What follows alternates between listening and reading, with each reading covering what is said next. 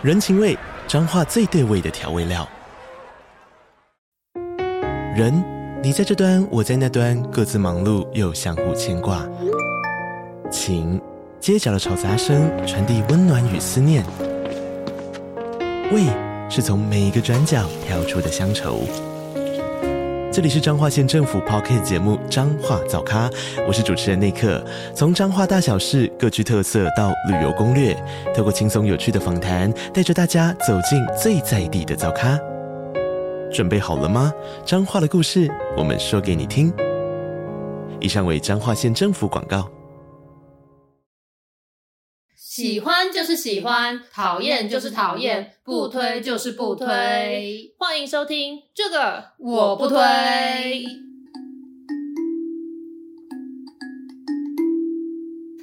好，我是编辑小姐 Yuli，我是瑶瑶，欢迎大家收听最新一集的这个我不推。那我们今天的节目啊，有一点不一样哦，就先给大家预告一下，我们今天就是有邀请特别来宾的。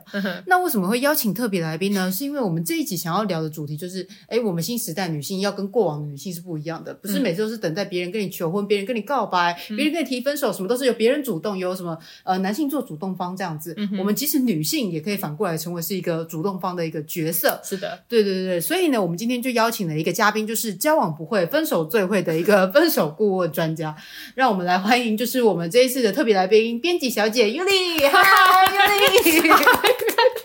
再一次跟大家打招呼，对，我就是交往不会，分手最会的分手顾问。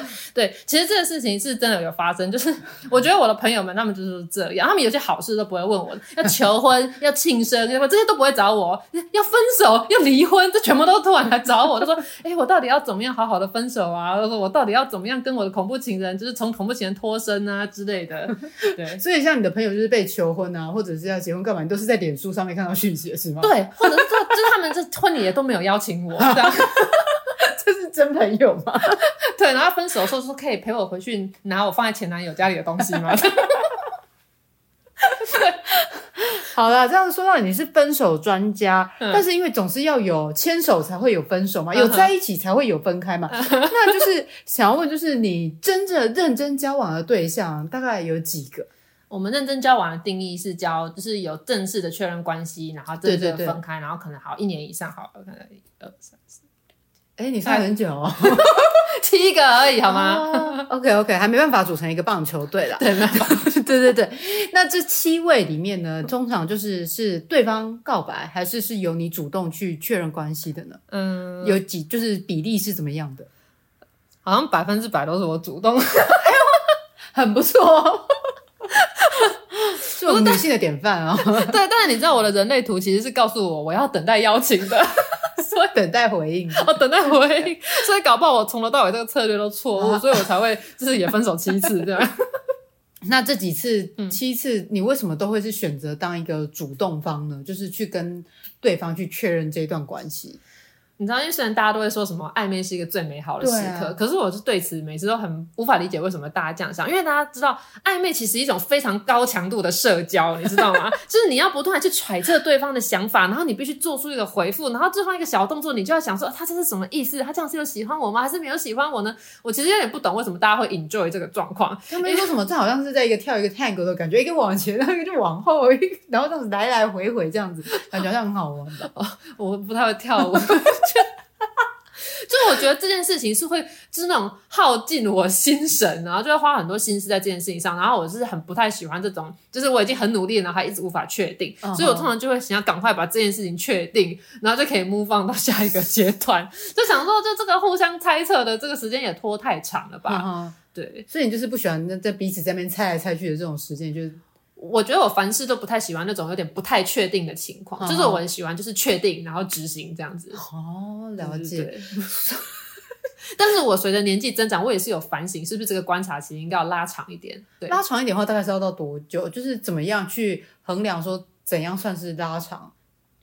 嗯，根据我上一上一次那个大受欢迎的那一个那一集，就是适婚年龄的那一集嘛，不是有讲说我时常买到广告不实的商品吗？就是我觉得大家在暧昧期间很容易会包装自己，就是一定会讲自己的优点，然后夸大去去希望可以认识喜欢的对象嘛。那可是其实因为这个是装不久的，所以如果可以拉长到一个对方会原形毕露的时间，可能会比较有助于自己做那个判断。哦，那蛮久的嘞。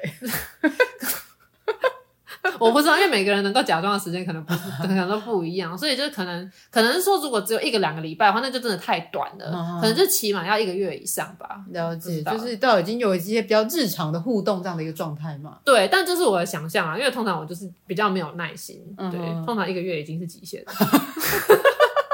就已经，我必须要在家里就重新充电，补充我的社交能量，我才有办法再一次重新进入那个暧昧的状态。这样子，你看刚才说七任都是你主动提的，嗯、那你每次告白就是百分之百成功这样子吗？呃，没有，当然是有失败的，哎、失败就不会算在七任里面啦、啊。没有，我想说因为七任在一起，阿、啊、所以想说也就是百分百这样子，百发必中啊。嗯，没有，没有到百发必中程度。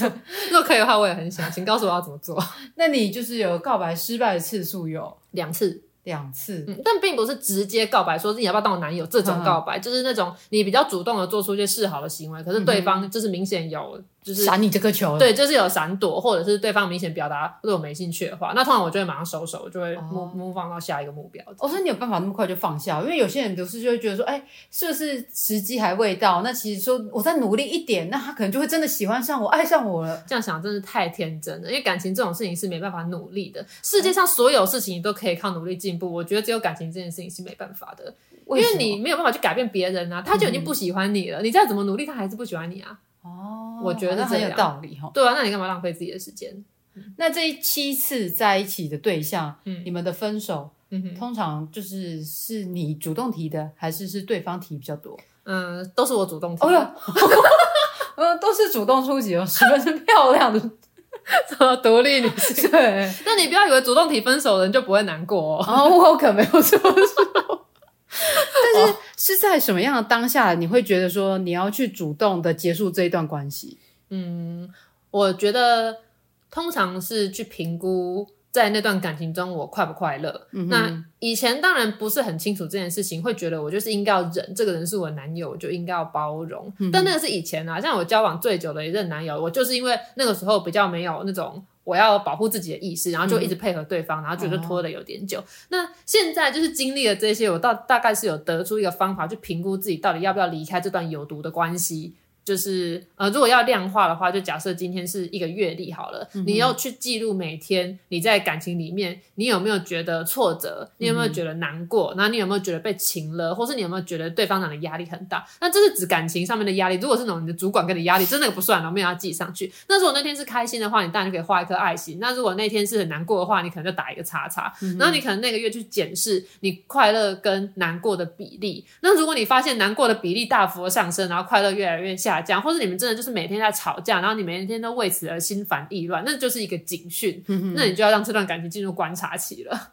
那进入观察期的话，我们应该要怎么做？进入观察期就是。我觉得应该是要针对前面让你不快乐的那些点，先去跟对方做沟通，就是不是指责哦，而是坐下来就真诚的跟他讲说，就是你觉得怎么样怎么样啊，然后你希望以后可能可以怎么样调整，然后让我们之间关系变得更好。那此时你就是可以去那个观察一下对方的反应，因为如果对方的反应是说什么啊，天啊，我我不晓得你这样想，那我们就是想办法改变，那这样很好，这段关系你就是有办法改善，然后继续下去。嗯、那如果对方呢，他就是觉得就是是我想太多，或者他完全不觉得自己有问题，甚至还反过来责怪你说什么是你的问题的话，那这个就是就是另一个更大的警讯，你就要开始设定你的底线。嗯嗯。那例如说，像对我，因为每个人地雷不一样，对我来说，我自己的地雷是我不能接受我的另一半对我人身攻击，以及在吵架的时候大吼，就有一些那种接近暴力的行为，嗯、就这个我没办法接受。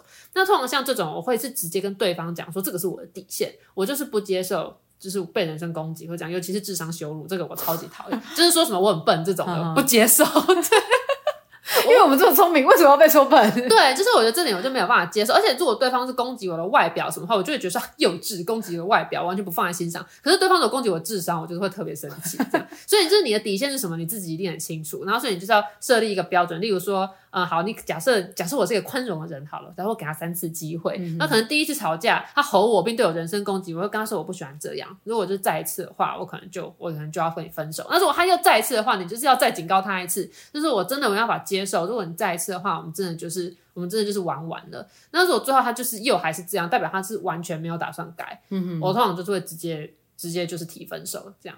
那如果他就是还是继续求你，跟你说我下次真的会改，拜托你再给我们一次机会。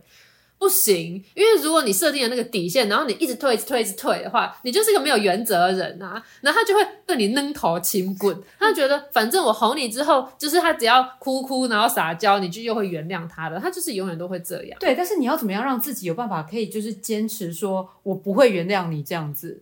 我觉得就是自己的自我意志要够坚定。哦，那这个是需要练习的。你知道我，嗯、我现在我不是说我七任都处理的这么好，嗯、我在前面几任是这种自己很崩溃，然后挣扎很久，然后是到最后后面才慢慢建立起自己在感情中的这个维持自我意识的的这件事情。你所谓的自我意识是指什么？自我意识，我觉得简而言之就是不会那么容易受到他人的话语左右，呵呵因为你知道有些男生会使用一些 PUA 的方式去。去对待他们的伴侣，例如说他们会去贬低对方，就说就像你这么笨，除了我以外，还有谁能够忍受你？真的像这样，就是攻击他比较弱、比较就是比较没自信的那一面。对对对，然后去打击他的自信，然后让对方变得好像就是就一定要听他的啊，或者是说如果我离开了，可能就再也没有人爱我。就是他们会这样去打击你的自信，让你变成一个就是很自卑的人，然后好像说你没有别的选择，就只能跟他。然后就是要很有自觉，不能让对方做这件事情，因为其实。呃，很多人就是用打击自信的方式在处理关系里面的冲突，他是不自觉的会这么做，嗯、他并不是很有恶意的说，我就是要 PUA 你，他这只是会就讲出那些话。然后，所以你要有自觉，说，哎，这些话就即使他不是恶意的，可是他已经伤害你了。就是不是放在对方有没有恶意，是要放在你有没有被伤害到。哦。因为像有时候我就是会一瞬间也会动摇，想说天哪，我是不是真的很笨？然后我听不懂他说的话，为什么我会让他这么生气？是不是我的错？那通常产生这种这种心情的时候，你就是要非常小心的，你要马上把自己拉回来，就退一步去看这件事情，说，哎，不对，我没有错，这件事情不是我的问题，就是一定要不断的，就是退后一步去审视自己。当下那个情绪是怎么一回事？所以就是不要随之起舞，然后就是要自己独立思考，想想是不是你真的是有这样子的问题。对对对，没错。因为尤其是当你很爱对方的时候，你就是会觉得对方说的是正确的，然后你就会因为不想要他生气，或是不想他难过，然后你就会马上开始自省，然后就自省过头，然后就以为自己真的是错的一方。这个我是有很惨痛的教训，我都自己帮自己心理智商这样。所以那也是有透过阅读什么书来帮助自己。有，就是 我会大量去阅读那些关于如何沟通啊，然后还像是邓慧文的书啊，这几乎都全部都看完了啊。然后还有那个就是呃。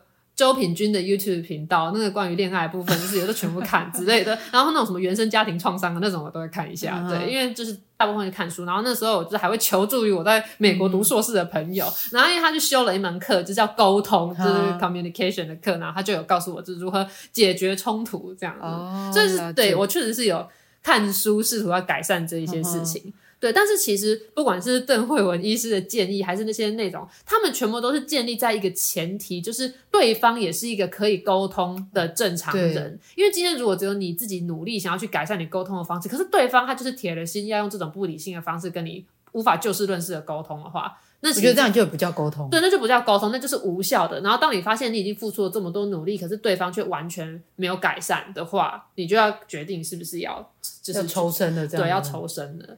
那如果就是现在已经确定，就是你已经确定你真的要分手了，嗯、你会怎么分手？就是你的分手方式是什么？我的分手方式似乎不是一个很好的分手方式，所以我就是建议大家就不要学习，就是 就是因为我是一个很怕冲突的人，就是那我就当面冲突。对，我是一个天秤座，我爱好和平，所以我其实很怕当面提分手，因为我也有一个不好的经验，就是我曾经有一次，呃，那时候还是学生时期。然后我们那时候在呃，我跟当时的交往对象是在同一个补习班。嗯、那当时也是因为我们已经长期有争执非常久，然后他会对我进行一些人身攻击。就是那时候他就是说我这么笨，一定考不上国立大学。如果我考不上国立大学，我的人生就完蛋了。对，这么严重？对对。我要跟大家呼吁，就是没有考上国立大学，人生不会完蛋，大家不要再。可是当时他讲这个，我就是非常生气，而且觉得非常受伤。对，然后他那时候也会攻击我的外貌，都是我们我以前暗恋的女生都很漂亮，然后你是最平凡的一个什么东西的。对，但是我现在回想起，当时他他也是超级平凡的。他说有什么资格讲你？对，有什么资格讲我？真的是很生气。但反正当时我就是已经决定我要跟这个人分手，然后可是我。那时候就想说，好，就是分手要当面提，比较诚意之类不知道为什么那样想，反正就是当面。的确会这样觉得啦。对，反正就想说啊，好聚好散这样，然后就跟他提，然后当然提了之后，他就是非常激动，然后就是那时候我跟我朋友，他想说你这么平凡，你凭什么这个对我提分手？对，这个由我来讲。对，没错。就那时候我在补习班的时候，我就是跟他提了。然后下课之后，我跟我的好朋友，我们就是要一起走去捷运站。然后那时候我还特别跟我朋友说，就是当因为我刚跟男朋友提分手，我怕他很激动什么，就是你今天一定要陪我走去捷运站啊。而且以前我们那种就是大安区升学，就是就是。他爸爸妈都会把小孩送到那种那补习补到三更半夜的那种 那种地方，所以我们从补习班下课，然后去搭捷运，其实都有已经九点十点，就真的蛮晚的。然后路上真的都没什么人。嗯、然后那时候我就跟我朋友一起离开补习班，要走去捷运站的时候，这附近就是暗暗的，因为同学就三三两两，有些搭公车，有些搭捷运站。然后此时呢，那个前男友就是就追上了我，哎呦，对，他就拉住我，然后就说你等一下这样。然后此时呢，我本来是认为我的朋友应该要站在我旁边陪我，结果我朋友就马上后退三步，然后就说：“那我到前面在里面等你。”我遭遇是，你找他要干嘛？整个遭遇背叛。然后那时候我觉得很可怕，是因为那时候是四下无人，嗯、然后那个店店家都关了，然后它是一个骑楼，啊、然后可是他是把我就是按在墙壁上，然后他就说，就是你再说一次，你是不是要跟我分手？你最好想清楚再说话，就是像这样。然后那时候我真的就是超怕，他就是会抽出一把美工刀之类的，掐死你！对，我想到天哪，我都还没有考我的第二次模拟考，我就要死在这里了，我 这么努力读书之类的。然后反正那时候我就是。就是只能够故作镇静的跟他讲说，对，我已经想好了，我觉得我们就是不适合，我们要分开之类的。然后因为他可能他就是也没有什么真的拿出刀或干嘛的，然后反正他就是面露沮丧之类的。然后我就是趁机就就是挣脱，然后我就是飞奔，就是跑进捷运站，他也没追上来这样。后来我追上来，可是我那个时候就马上冲进站，然后我就看到我朋友在闸门口那边，就是担心的东张西望。我就说：“你什么意思？你是把我丢在那边？我刚差点就要被泼硫酸了。”之类。他说：“哦，就想说让你们单独好好谈谈。”那看起来是要好好谈吗？从后面追过来抓住，真的超可怕。然后总之后来我们就进站，就到月台准备要就是等捷运来。嗯、那个前男友就从手扶梯冲下来，他就大声的喊我的名字，我本名就圈圈圈，你最好就不要后悔这样子。他现在以为他在演偶像剧吗？他就是超大声在捷运站说：“你最好不要后悔。”而且你知道那时候我们都穿制服，我的学校的制服是很就是很容易被认出来的，就大家都知道我们是。哎，那时候有秀名字吗？那时候没有秀名字，但是有秀学号。哦，学校还好，因为像我们国中的话，我们是有秀名字，这是比较糟糕，对，真的很糟糕。对，总之他就是进来就是放话这样。可是因为那时候捷运就是刚好来了，就车门开了之后，我们就赶快跳上车。然后我本来很担心他也会冲上车，但是幸好就是没有，他就是看着我们就是搭上捷运门关上离开。然后他就是在月台，然后那个目光就这样跟着，就是我们车子这样往前看，他的目光就是这样跟着我们，就在瞪我们这样子。然后我因为觉得这件事情太可怕，他在我心中留下了阴影，所以后来我分手，我就是完全都不敢当面讲。那你都怎么提？传代，也太随便了吧？没有，我跟你讲，我都会写分手信。哎呦，现在这么老派啊，还会写信？对啊，我超喜欢写信的，对，我连是离职都会写那个辞职信给老板。你还有分我看，你都不学着写写。对，后来呢，我采取的方式就是因为我真的太害怕那种就是当面起冲突，而且你身边的朋友有时候可能会落荒而逃的时候，所以那时候我。后来有一次分手的时候，我就是先传讯息跟他讲，因为也是一次大吵之后，就是男生就是拂袖而去这样。然后反正我就是传讯息说，就是我觉得我们那样子下去不是办法，所以我们就是交往到今天这样。今天哦，对，因为我觉得我又很难脱口而出，就是我们要分手的这句话，因为我觉得这个说是不知道为什么就很难说出口，所以我其实每一次分手，我都是说我们就交往到今天，就很像是就是合约终止这样子的概念。契约终止这样，对，就契约终止。然后因为我知道，就是传讯息分手似乎不是一个很有诚意的方式，所以我都会写一封手写信。嗯、那当然，我也曾经就是太累，我就用打字的。然后哦，有那电子档我也有。对，我以为是打字，然后在公司的印表机印出来，然后签名，搞得很 dramatic 这样。对，然后我就会写手写的的分手信，然后很详细的写说。因为什么原因，所以我觉得没有办法再跟你在一起，然后就是讲，然后就是会连同那个人的东西是一起给对方，就是我比较常用的分手方式。那对方就是直接接接受了吗？还是这个要看人？因为当然也有人是直接接受。好，那我先讲我觉得最有风度的分手好了。嗯、那那时候是我大学时代的男朋友的大学时代其中一个男朋友。我希望我爸爸不要听这一集。没有，我们这边都是开玩笑的举例而已。对，那我们谈恋爱之余，我们都有认真读书哦。对，呃，总之那一次，反正就也是大吵一架之后，uh. 就是男生拂袖而去嘛。然后我后来就是先传讯息，因为你知道那时候还没有 Line，那时候我们这还在用掀盖式的手机。哦。Oh, 对，所以简讯呢？对，传简讯。对，应该是传简讯，而且那时候还有什么微宝之类的。哦。亚太跟微宝。好老啊！对对，反正就先传讯息跟他说，我觉得就是我们就交往到今天，uh. 然后后来，然后后来就是男生当然就是收到讯息之后，他就是就是很崩溃了，啊、然后又就是马上，因为他是骑车，然后就离开我所在的那个地方，因为我就读成大嘛，然后他就是在台南的其他区域工作，所以他后来又马上就折返回来，然后就是在楼下就是大哭，然后也是大喊我的名字，然后就是求求你之类的。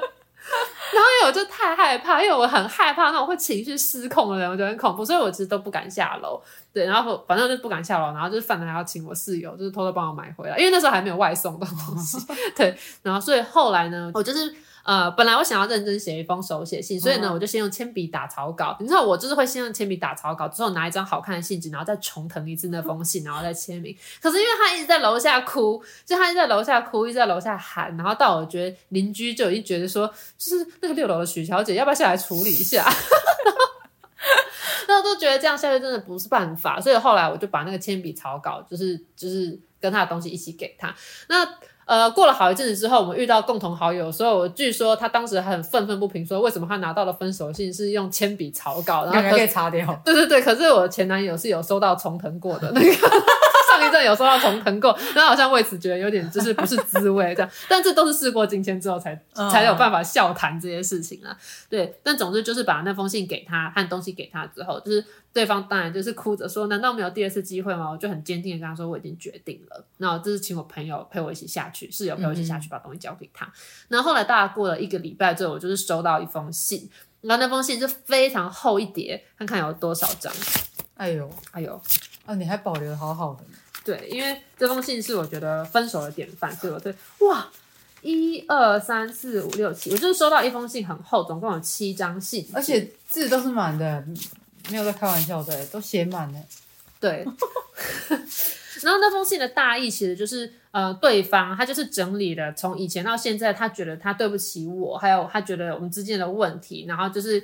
呃，讲了说，其实他一直都知道怎样怎样，可是因为他因为自尊心或什么，或者他就是有一点自卑，所以他就是说不出口那些话，嗯、或者是他有时候是情绪失控，就是因为他太担心失去我这，反正他就是一封忏悔的信，然后就是一一罗列了他自己反省的那些地方，然后以及告诉我说，如果能重来一次，他会怎么做。那其实这封信是真的蛮感人的，就是你看了真的会有点难过。然后那个难过的点是我那时候很难过，是因为我觉得那些话，如果他在交往的期间都有跟我说，或是这些心情。他都有在当下让我知道的话，其实我们根本就不会走到分手的那一步。嗯、所以有时候我也会觉得，尤其是男生啊，常常在感情中，就是例如说，他们可能不愿意说出一些甜言蜜语，例如说是我爱你啊，或我很想你这些的。因为像我有某一任交往对象，他就是抵死都不肯讲这种话。然后我问他为什么的时候，他就说只有渣男才会讲这样子的话。可是，这讲这种话并不是只有渣男才会讲，因为不能因为渣男会讲你就不讲，因为你如果不说出这些事情，你放在心里没有人知道、欸。诶你的伴侣不是你肚子里的蛔虫。因为很多次，当我判定说啊，这个人其实已经不爱我了，那我就主动离开好了，我不要一直在这边耽误他的时间。然后都是分手之后，对方才是说没有啊，我很爱你啊什么。可是其实那个关键点就是因为他们不曾对我表述过这件事情，所以我就会觉得说，其实你根本就没有爱我。那他上面。我看这封信最后他写说，如果你看完后觉得可以跟我谈谈，请告诉我，我会立刻过去找你。在那之前，我不会去打扰你的生活。那你有去跟他谈谈吗？嗯，没有。那他有来打扰你吗？没有。哎呦，二零一三年写的，现在是二零二二年，他已经没有打扰你九年了。我之所以觉得这是一个很有风度的分手，就是我写了一封信跟他讲我的感受之后，他回了一封信给我，并且说在我想清楚之前，他不会来打扰我。所以我们就真的没有来打扰，对，他就真的没有来打扰。那后来过了很久之后，就是过了那种好五六年之类的，然后我就是又遇到共同好友，在公车上巧遇当时的共同好友，去询问他的近况的时候，我就知道说哦，他已经有一份不错的工作，然后也有新的女朋友，然后就是过得很好。顺带一提，我是大家的就是倒数第二任女友，大家跟我分手之后呢，都会纷纷就是事业有成，然后结婚，还有人已经生子了。对，嗯、好了，那就是你也是月老了，就是对。我是月老的化身，对对对对，所以这个是有分风度的分手。对，我认为这个是我所经历过蛮有风度的一个分手。那比较没有风度的分手是有像哪一类？我有遇过一个交往对象，那那个时候跟他分手的时候是呃，也是因为我们就是长时间吵架，就是因为一些日常生活琐事，然后也是给过他、嗯、给过他就是那种黄牌警告，说就是如果再一次的话，我我就会离开。然后后来当然又再一次，然后就是我就跟他说，那我们就交往到今天，对，合约终止，对，对，合约终止。那对方是一个完全是恼羞成怒的状态，啊、就是通常。呃，根据我的经验，你提了分手，对方通常第一个反应都是说什么对不起，对，然后可以再给我一次机会吗？我不想分手。但是不是哦，他是反过来骂我，他就说你又在冲动了，你要想清楚再讲话。对，就 他就觉得你只是就是一时气话，这样你不是真心想分手的。对，然后他就是跟他的朋友说，我又在闹了，不知道闹到什么时候，这样以为你在闹脾气这样。对，可是我是从来不会在吵架的时候讲分手的，因为你知道我在连真正分手的时候我都说不出口分手这两个字了，更何况是在吵架的时候，我是绝对不会这样讲的。哦、对，经你这样一提，好像真的是这样，因为你每次 之前有一次你在跟。那时的前男友吵架的时候呢，你截图给我看，你还说哦，好想打出说分手，但是我看你的对话一直都没有打出去，对啊、所以你这两个字其实很一直守住的。对，因为我觉得这句话讲出来，其实等同这个关系就是没救了。但如果你只是在吵架的话，你真的没有必要讲。对，这是我的原则啦，就是我吵架绝对不说分手。对，的确，我觉得就是有机会解决这个问题的时候，我们不要。就是把那些话当成气话讲出来，对，通常都是真的不行了之后，你才会用这个方式。对，那当时对方就是就是大大生气，嗯、然后就是不断的就反过来骂我说我太情绪化啊，或者说什么你想清楚再讲话之类的。那那个时候因为我已经是决定要分手，所以我想说好，他可能正在走他那个悲伤五阶段的那个愤怒的那个阶段，所以我就是默默把他的东西就是收拾收拾，然后就是。呃，请他找一个时间来拿。那可是约定好的时间，他就是说，就是他不行来，然后他就说什么，哦，之前也没有约的很好啊，就只是讲个大概，反正他就是不愿意来拿他的东西。他小时候，就是再给你多一点时间，让你想一想，说不定你就知道你自己讲的就是气话。对，那时候他还说什么，你干嘛要急着要拿东西？一定要那么急吗？之类的。然后我就说，可以请你给我一个时间吗？他还说，我是你的仇人，是不是？你讲话能不能客气一点？就这样子。总之，我之所以觉得没有风度，是因为。就是通常你都已经分手了，你就觉得都已经到这个关系的最后，大家就是各自返还彼此的东西，然后我们就是结束这段关系，就各自安好。对对对。但是后来因为实在是那个东西他就是不可能来拿，就没办法，所以我就是把它拿到他朋友的地方去放，嗯、因为他朋友就说哦，可以借我空间摆放一下这样，所以就把东西拿去那边放。到后来呢，因为我们就是也希望他能把我的东西还给我，然后后来他把我的东西还给我的时候呢，他还说呃，因为之前工作上有一个合作，然后我钱还没有结算给他，然后要我结清了款项之后。才能来拿他的东西，他这是抵押品，是不是？对，就是他就是开了一个价码给我，因为我本来可能会是因为有时候我们会一起工作，然后可能有些案子还没有结算，然后想说那几笔还没结算的，我就是给他签劳报单，然后请他就是给我账户让我汇款。我本来想说这样就结束了，结果我殊不知那一笔那那笔请款来了之后呢，他跟我索要了非常多。就是枝微末节的费用以及不存在的费用，就像例如说，就很仔细的去算说，就是这个东西我花了多少钱，所以我要拿走多少之类的。然后，然后或者是说，呃，我的车门有个地方刮到了，然后那个地方修理要三千块，是你刮的。那可是我完全不知道是哪一次，就因为他也没办法举证说是哪一次。然后后来还说他要跟我索要他之前他帮我工作的一笔。工作费，或者是说他觉得我有很多内容都是用他的灵感什么之类的，然后想要要一笔授权费，反正就是用各种理由想要我给钱，嗯、然后就说如果我不付这笔钱的话，就不还我东西。那你是怎么处理？就是他的这些呃莫名的勒索？呃，首先就是先针对他讲的这个每一点，我去一一检视是不是我真的有做不对的地方。嗯、例如说，我是不是曾经答应过给他这笔钱，然后却没有给？可是后来去查我们整个对话记录，就发现从来都没有说过这笔钱。对，然后这完全就是他单方面在对我进行恐吓。Uh-huh. 对，因为他就要拿，他就不给我我的东西嘛。嗯、所以那时候是的确，因为有涉及到公司的事务，所以真的是去看了整个公司的信件往返和那些档案之后，先确定我方这里是没有疏失，完全是他那边不正常的要求。就是像我们上一集讲的，就是每次发生事情当下，我们就先检讨自己，先看自己有没有问题。没有问题的话，嗯，我们就没有必要就是跟他在那边，对，不要随之起舞，对，对，因为那时候对，马上就去看那时候档案，他那个整个工作记录有没有问题，然后确定没有问题之后，就才会跟他说，就这笔费用我们是没办法给的，嗯，对，那因为我单方面也不能做什么事，就是可能只能等他来告我吧，我不知道怎么办。对，这的确就是一个没有风度的分手。因为后来我想，他做这些行为，他不是真的想要跟我要那笔钱，他其实就是想要让我不好过。嗯哼，对，是想要争一个输赢，总、哦、让你难受这样子。对，他不快乐，他过不好，你也不可以过太好。对，因为我那时候就一直在想，到底为什么他会有这些行为？嗯、因为我觉得他不笨，所以理当来说他。这他应该也会知道这是一个不合理的事情，那为什么还要这么做？那、嗯、后来我得出的结论就是，他只是想要让我不好过，哦、所以你就不能随之起舞、嗯。因为分手是美好化的，只是看这个对方彼此有没有风度，我们有没有要去伤害对方到那种程度。那、嗯、你就知道说，分手之后讲了很多话，可能就是对方是想让你不好过，或者是他还没走完他的悲伤五阶段，他可能就是还在愤怒的阶段，或者还在悲伤的阶段，会来哭求什么的。嗯，了解。那在这个分手，就是不管像。呃，应该怎么说呢？就是在每一次的分手，嗯、因为毕竟都是在一起，都是有感情的。嗯、那在分开之后，应该还是会难过吧？嗯，不论是难过或生气，当然都会有嘛、嗯。那你是如何去自我调试跟去处理这些情绪的？首先呢，你就是要帮自己安排休假，然后那个休假的行程呢，叫做在家里哭。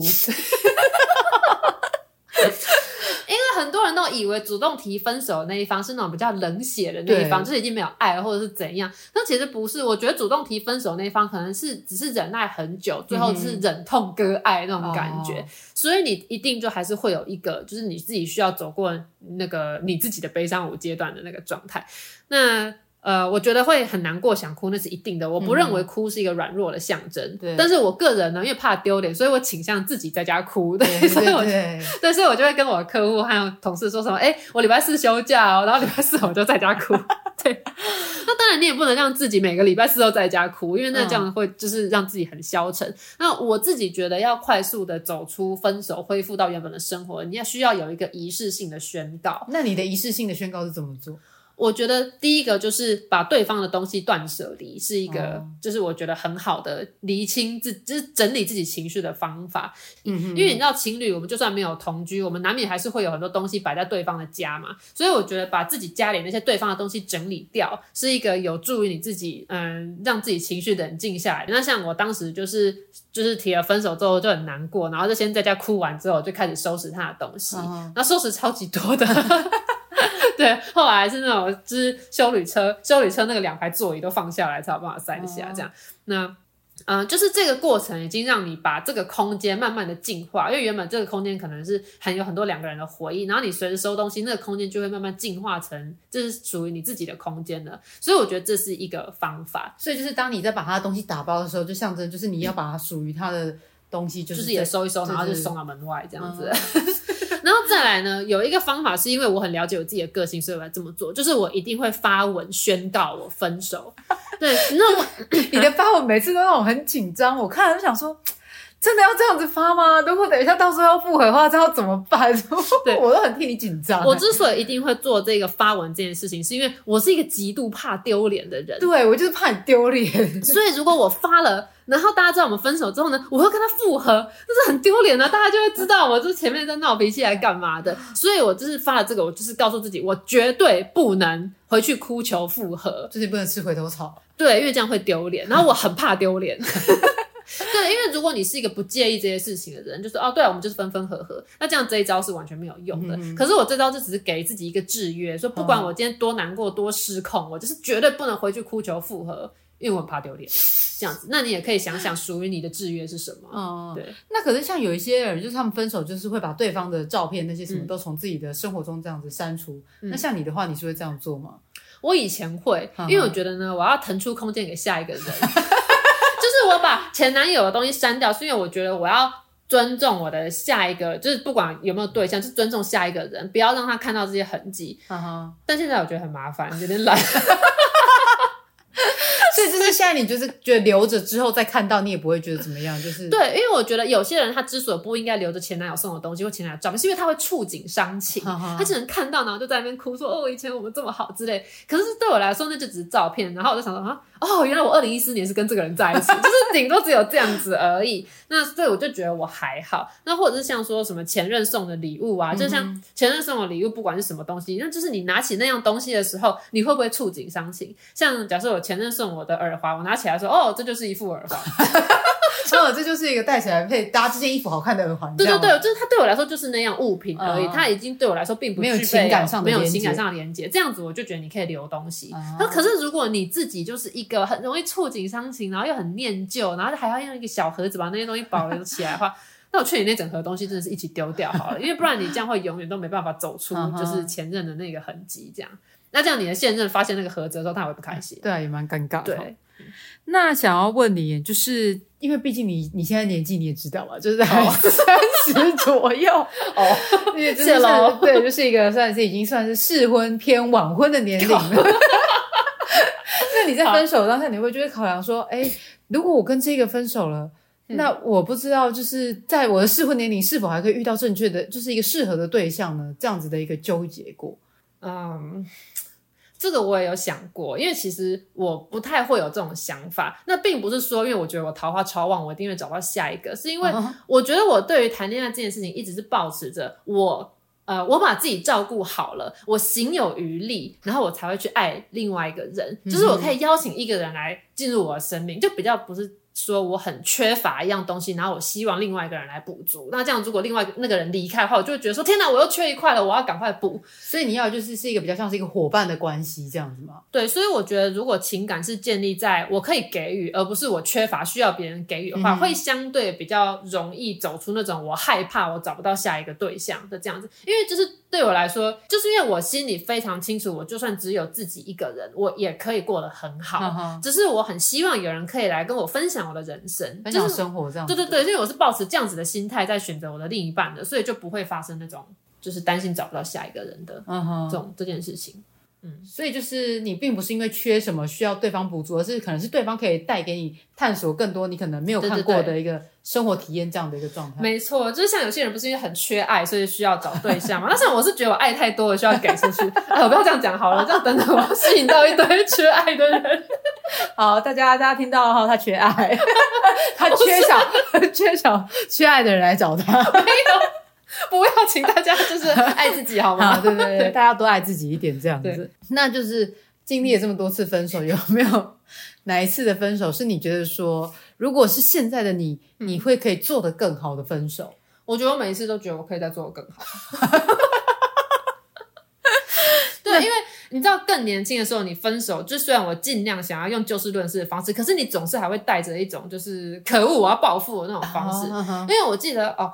我记得我就是那种国中时代有一次分手的时候，嗯、那其实因为对方也是写了一封信跟我哭求复合之类，嗯、那我那时候就把那封信给大家看。哦，你也在见吗？对，这这其实是一件不好的事情。然后后来就是补习班老师就发现来做这件事情之后，他就是叫我不要再这么做了。对，那对这件事情，我觉得那是一个人生的小污点，我觉得不应该这样去伤害别人。对，的确，因为毕竟这也算是他的隐私。对，有一次分手，我的确觉得自己处理的很不好，就是当时的交往对象，他就是做了一件很不 OK 的事情，所以我就当下直接提了分手。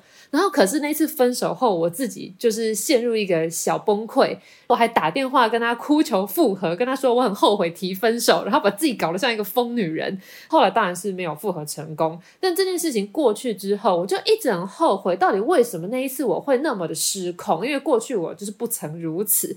呃，后来我觉得关键是因为前面我不是说，通常我设下底线之后，我会给两到三次的机会嘛？而那一次我其实是完全没有给第二次机会，就是那件事情发生一次，我就直接提分。我后来是意识到，因为我当时自己。我自己是没有心理准备的，所以我自己提分手，自己一时无法接受，才会发生后面那个情绪失控去求复合的闹剧。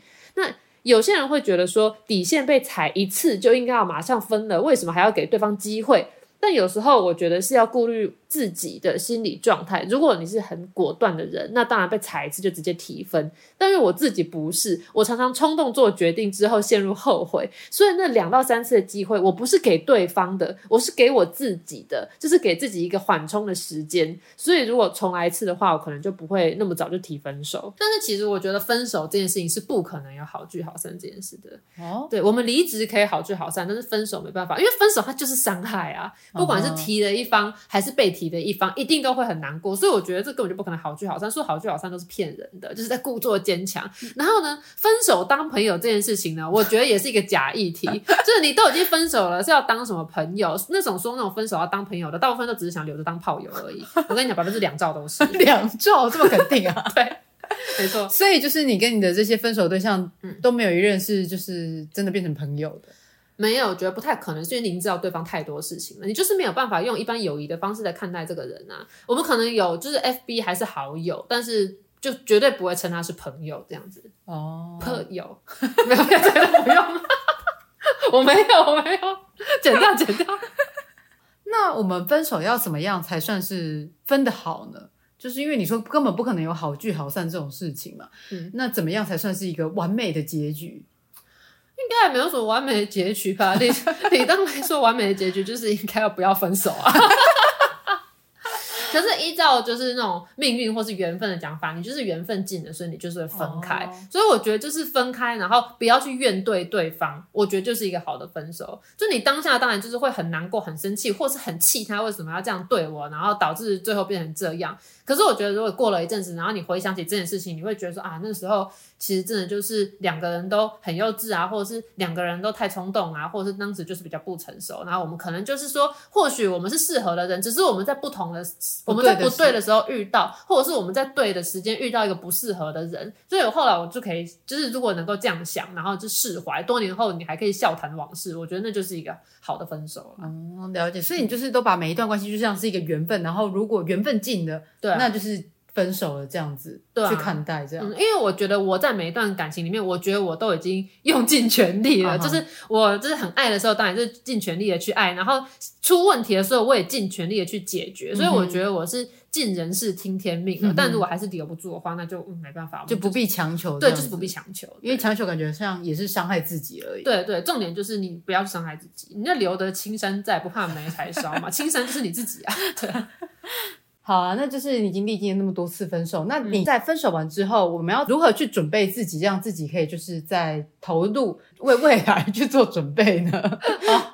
我刚刚突然想到一件事情，我想要先分享一下。大家知道，就是呃，歌手泰勒斯，他不是每次分手之后都会写一首歌，那首歌都会大红嘛？对。然后我觉得，所有在经历分手的女性或是男性，就是不要把这件事情想成是一个人生中的悲剧或糟糕，你要把它想成是你人生的一段素材。那这段素材你要用在哪里？有，我看你都很妥善运用。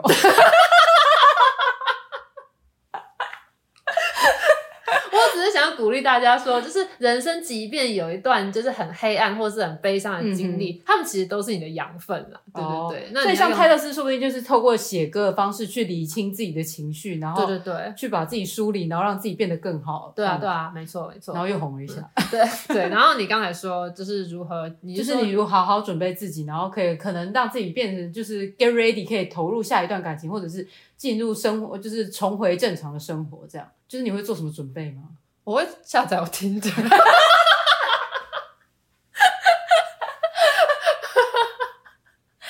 OK，也是很棒啊！那你这样感觉好像只是转移目标，转移你的注意力而已。